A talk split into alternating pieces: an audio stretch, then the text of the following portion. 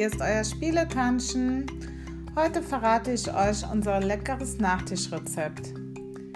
Die Portion reicht für zwei Erwachsene und zwei Kinder. Ich mache immer die doppelte Menge.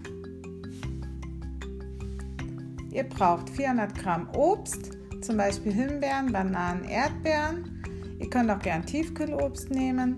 Dann braucht ihr 8 Löffel Biskuits, Orangensaft, 200 Gramm Mascarpone, 100 Milliliter Sahne, Ahornsirup oder Zucker und ein Päckchen Vanillezucker. Als erstes legt ihr die Löffel Biskuits in eine Auflaufform und träufelt 6 Esslöffel Orangensaft darüber.